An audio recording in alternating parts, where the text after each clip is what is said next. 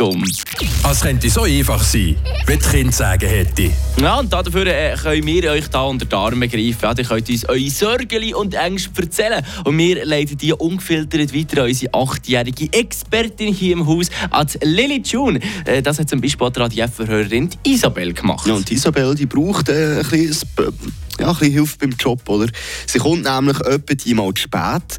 Und was kann man dem Chef sagen, dass es nicht immer so negativ überkommt, dass man jetzt eben mal wieder ein bisschen zu spät dran ist? Lily June, was meinst du? Also, liebe Isabel, wenn du zu spät bist, gewesen, dann würde ich die Schuld auf den Wecker schieben.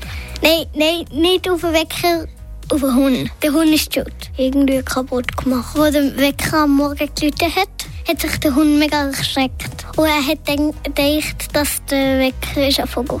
Dann hat er ihn angegriffen und gegessen. Und ich habe einfach wieder geschlafen. Und wegen dem bin ich zu spät. Sorry! Voilà, so geht das.